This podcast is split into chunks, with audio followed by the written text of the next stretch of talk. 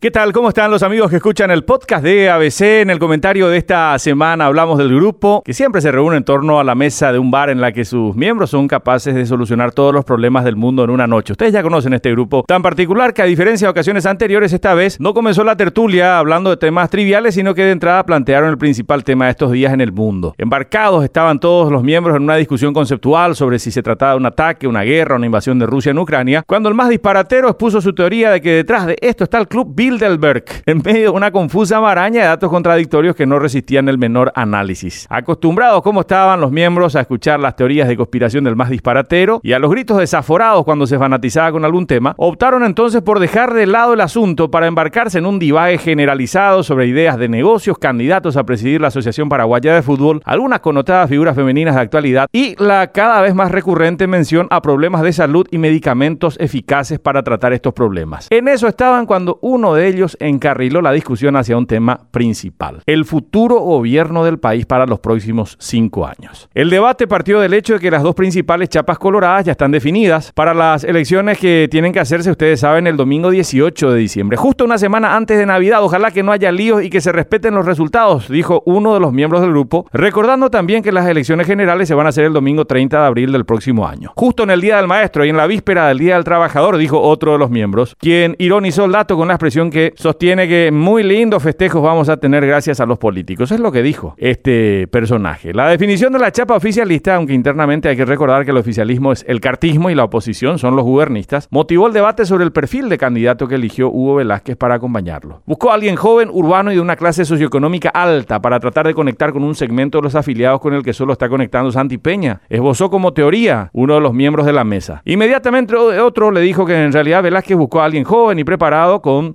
antigüedad como afiliado, pero que sobre todo no lo opaque en su liderazgo político ni como figura principal de la dupla. Como sea, los colorados no van a tener una mujer dentro de la chapa, recordó otro de los miembros de la mesa, quien reflexionó sobre la oportunidad que perdieron para tratar de dar mayor protagonismo a las mujeres. El grupo coincidió entonces que la confrontación de abril podría polarizarse como la de 2018, todos menos el profe, quien como siempre escuchaba atentamente a todos antes de dar su punto de vista y se dispuso a hablar, generando inmediatamente la expectativa de la mesa. Se va a polarizar siempre que no aparezca algún outsider que entusiasme mucho y que tenga una generosa billetera de equipo detrás, dijo el profe, agregando que le gustaría ver algún estudio de opinión serio sobre las figuras de Payo Cuba, José Luis Chilavero, Soledad Núñez. A propósito de la ex ministra, agregó, también sería bueno conocer quiénes la podrían respaldar y financiar, ya que da la sensación de que hay empresarios que están apoyando su candidatura, añadió. Y ya que hablaban de que no habrá mujeres en la chapa colorada, les cuento algo, les dijo el profe, mientras todos lo escuchaban atentamente. El dato que tengo es que en el equipo de asesores de Efraín Alegre quieren aprovechar esta situación, por lo que sugirieron que el perfil de su dupla tiene que ser el de una mujer, preferentemente de centro o de centro izquierda, y que a partir de eso están preparando una encuesta para evaluar la percepción sobre varias figuras, como la empresaria Cristina Cres, la senadora Esperanza Martínez, la diputada Katia González, la ex candidata a la intendencia de Asunción Joana Ortega y precisamente la ex ministra de la Senavitat, Soledad Núñez concluyó el profe, ante la mirada atenta de los miembros del grupo que esperaban su silencio para coincidir en sus críticas hacia las encuestas amañadas en Paraguay y en el resto del mundo. Hasta la próxima semana.